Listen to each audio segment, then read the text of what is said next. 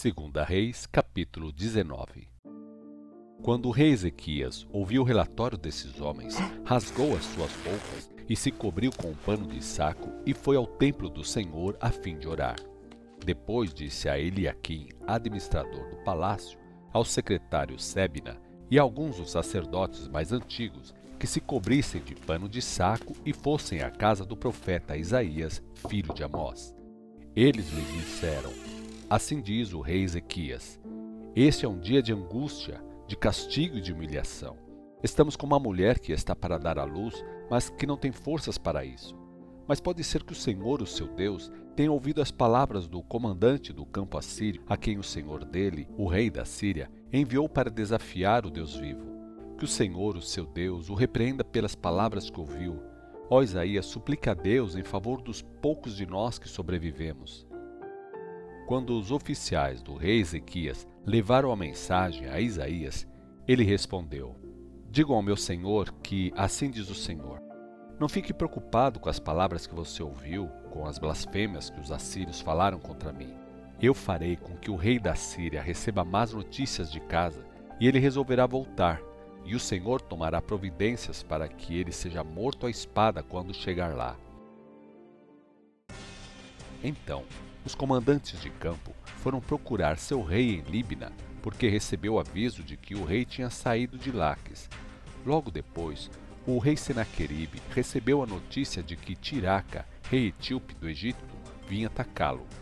Antes de sair para enfrentá-lo, ele mandou este recado ao rei Ezequias: Digam a Ezequias, rei de Judá: Não se deixe enganar por esse Deus com que você confia. Não acredite quando ele diz Jerusalém não cairá nas mãos do rei da Síria. Você bem sabe o que os reis da Síria fizeram por onde passaram. Eles destruíram tudo sem deixar nada. Por que você seria tratado de modo diferente? Por acaso os deuses das outras nações as livraram? Os deuses de Gozã, Arã, Rezef e do povo de Éden na terra de Telassar? Os que foram reis da Síria antes de mim destruíram todas elas. O que aconteceu ao rei de Ramate e ao rei de Arpate? E onde estão os reis de Sefarbaim, de Rena e de Iva? Ezequias pegou a carta das mãos dos mensageiros e a leu. Então foi ao templo do Senhor e a colocou diante do Senhor. Depois Ezequias fez esta oração: Ó Senhor, Deus de Israel, que está sentado em seu trono entre os querubins. Só o Senhor é o Deus de todos os reinos da terra o Senhor criou os céus e a terra. Peço-lhe, ó Senhor, que ouça esta oração. Abra os teus olhos, Senhor, e veja o que está acontecendo. Ouça as palavras com as quais Senaqueribe está desafiando o Deus vivo. Senhor, é verdade que os reis da Síria destruíram todas aquelas nações, tornaram seus territórios em deserto e queimaram as suas imagens no fogo. Mas essas imagens não eram deuses de forma alguma foram destruídas porque esses deuses eram apenas madeira e pedras feitas por mãos humanas. Agora, Senhor, nosso Deus, salva-nos do poder desse rei, para que todos os reinos da terra saibam que só o Senhor é Deus. Então, Isaías, filho de Amós, enviou esta mensagem a Ezequias. Assim diz o Senhor, o Deus de Israel: Ouvi o seu pedido a respeito do rei Senaqueribe, o rei da Síria esta é a resposta do Senhor àquele rei. A Virgem, a filha de Sião, não tem medo de você. A filha de Jerusalém se ri e caçoa de você. A quem você desafiou? E contra quem você blasfemou? E contra quem você se dirigiu com tanta arrogância? Contra o Santo de Israel. Você conta vantagem e insultou o Senhor por meio dos seus mensageiros, dizendo: Meus carros conquistaram as mais altas montanhas Subiram até os picos do Líbano. Derrubei os cedros mais altos e os ciprestes mais bonitos. Cheguei a conquistar os lugares mais distantes e as florestas mais lindas. Tenho bebido água dos muitos poços que cavei e sequei o rio Nilo com a solda dos pés dos meus soldados. Porque não conhece que há muito tempo eu, Senhor, decretei que você faria essas coisas, que você deixaria cidades fortificadas em ruínas, por isso, é claro, as nações que você conquistou não tinham poder contra você. Elas eram como capim nos campos, que se enruga quando o sol é muito quente, e como cereal que fica queimado antes de amanhecer. Eu, porém, sei tudo a seu respeito. Conheço todos os seus planos e sei para onde vai e quando retorna, e, e também sei o quanto me odeia. E por causa do seu furor e arrogância contra mim, vou pôr um anzol no seu nariz e um freio na sua boca, e vou fazer você voltar pelo mesmo caminho por onde veio. Depois, Isaías deu ao rei Ezequias esta mensagem do Senhor: Esta é a prova de que eu vou fazer conforme prometi. Este ano e no próximo, o meu povo comerá o trigo que nasce no campo, sem que ninguém o tenha plantado. Mas no terceiro ano, vocês vão semear e colher. Plantem vinhas e comam do seu fruto. O meu povo de Judá, aqueles de vocês que escaparam da destruição causada pelo cerco, ainda se tornarão uma grande nação vocês lançarão raízes profundas no solo e darão muitos frutos. Uma parte restante do meu povo sairá de Jerusalém e do Monte Sião. O Senhor dos Exércitos vai cuidar para que isso aconteça. Portanto, assim diz o Senhor a respeito do rei da Síria: Ele não entrará nessa cidade. Ele não a enfrentará com escudo, nem construirá uma rampa para subir nos muros, nem mesmo atirará uma flecha contra ela ele voltará pela mesma estrada por onde veio. Ele não invadirá a cidade, diz o Senhor. Eu defenderei e salvarei esta cidade por amor do meu nome e por amor do meu servo Davi. Naquela mesma noite, o anjo do Senhor saiu e matou 185 mil soldados no acampamento assírio. E quando amanheceu o dia, os que não tinham morrido puderam ver os corpos dos companheiros espalhados por toda parte. Então o rei da Síria, Senaqueribe, foi embora para sempre. Voltou para Nínive e ficou ali. E aconteceu que enquanto ele adorava no templo do seu deus Ninroque, seus filhos Adrameleque e Sarezer o assassinaram à espada. Eles fugiram para a terra de Ararat e seu filho Esarhadon veio a ser o novo rei.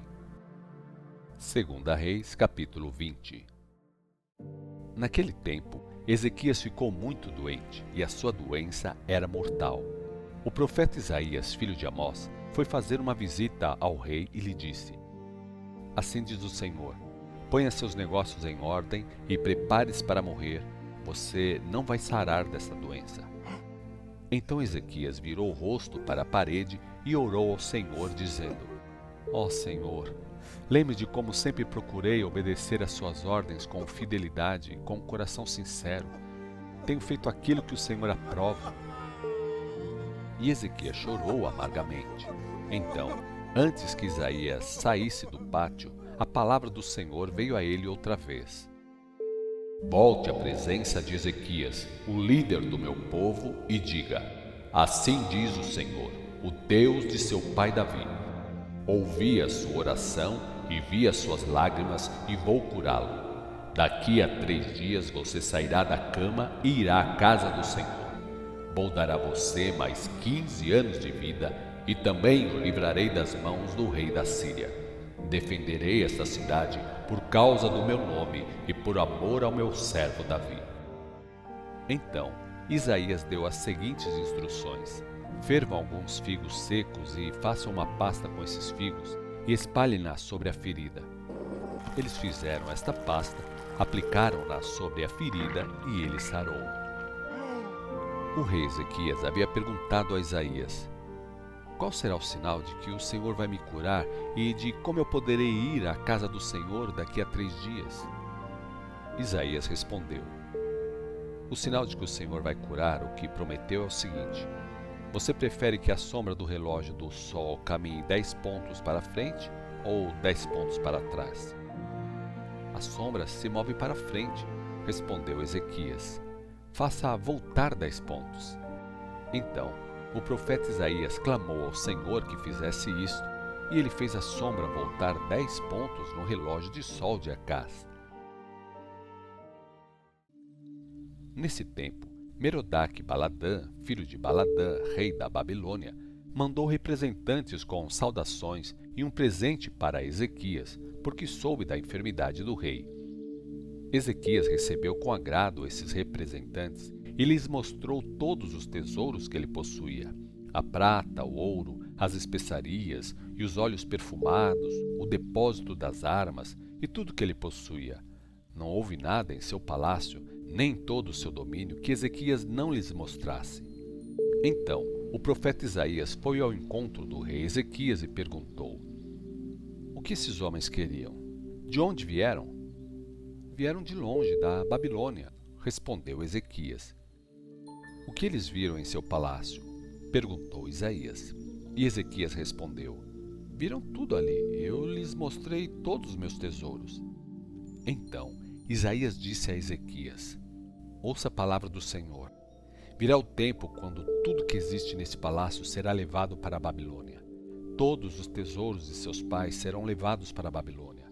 Não ficará coisa alguma, diz o Senhor. Alguns dos próprios descendentes serão levados embora e se tornarão eunucos para servirem no palácio do rei da Babilônia. Então Ezequias respondeu ao profeta: A palavra do Senhor é boa. Mas ele realmente pensava: pelo menos haverá paz e segurança durante o restante de minha vida. Os demais acontecimentos da história de Ezequias e todas as suas grandes realizações, inclusive o açude e o túnel que canalizou a água para a cidade, estão registrados no livro da história dos reis de Judá. Ezequias morreu e foi sepultado com seus antepassados, e seu filho Manassés reinou em seu lugar. Segunda Reis, capítulo 21 Manassés tinha 12 anos de idade quando começou a reinar. Ele reinou 55 anos em Jerusalém e sua mãe se chamava Refizibá. Ele fez o que era mal aos olhos do Senhor, fazendo as mesmas coisas que faziam as nações que o Senhor havia expulsado da terra para dar lugar ao povo de Israel. Ele reconstruiu os altares idólatras que seu pai Ezequias havia destruído. Construiu altares para o deus Baal e fez uma imagem vergonhosa para Aserá, assim como fizera Acabe, rei de Israel. Inclinou-se diante do deus Sol, da deusa Lua e dos deuses das estrelas e os serviu. Construiu altares no próprio templo do Senhor, do qual ele havia dito: Escolhi Jerusalém para colocar o meu próprio nome. Nos dois pátios do templo do Senhor, ele construiu altares para o exército dos céus ele chegou a queimar um dos seus filhos como sacrifício. Praticou a magia e fez uso da adivinhação. Frequentou os médiums e os feiticeiros. Por isso, o Senhor ficou muito irado, porque ele fazia o que era mal aos olhos do Senhor. Manassés chegou a ponto de colocar a imagem vergonhosa de Aserá dentro do templo, do qual o Senhor tinha falado a Davi e a seu filho Salomão: Colocarei o meu nome para sempre neste templo e em Jerusalém, a cidade que escolhi dentre todas as cidades das tribos de Israel. Não farei que os pés dos israelitas caminhem antes novamente. Se o povo de Israel obedecer às instruções que eu lhes dei por intermédio de Moisés, nunca mais expulsarei da terra dos seus pais. Porém, o povo não deu atenção à palavra do Senhor, e Manassés os levou a fazer coisas ainda piores do que as nações vizinhas haviam feito nações que o Senhor havia destruído diante do povo de Israel quando entrou na terra. Então, o Senhor falou por intermédio dos profetas, seus servos. Manassés, rei de Judá, fez coisas más, agindo mais perversamente do que os amorreus que estiveram nessa terra antes dele, e levou o povo de Judá a praticar a adoração de imagens. Portanto, assim diz o Senhor, o Deus de Israel: Trarei desgraças tão grandes sobre Jerusalém e Judá, que os ouvidos daqueles que ouvirem a respeito dessas desgraças vão tinir de horror. Estenderei sobre Jerusalém o fio de medir usado contra Samaria e o prumo usado contra a casa de Acabe. Limparei Jerusalém como se limpa um prato e depois se vira da boca para baixo. E rejeitarei mesmo aqueles poucos que restarem do meu povo e os entregarei nas mãos dos seus inimigos. Serão despojados e saqueados pelos seus inimigos, pois eles fizeram perante mim o que era mal e provocaram a minha ira desde o dia em que tirei os seus antepassados do Egito. Além da adoração de imagens, que é uma prática que Deus não tolera e que Manassés levou o povo a cometer, Manassés assassinou um grande número de pessoas inocentes e Jerusalém, de uma parte a outra, estava cheia de corpos das suas vítimas. Os demais acontecimentos do reinado de Manassés e todas as suas realizações inclusive seus atos pecaminosos, estão registrados no livro da história dos reis de Judá. Ao morrer, Ele foi sepultado no jardim de seu palácio em Uzá, e seu filho Amon se tornou um novo rei. Amon tinha 22 anos de idade quando começou a reinar. Ele reinou dois anos em Jerusalém, e a sua mãe se chamava Messulemete, filha de Assur, e Jotibá.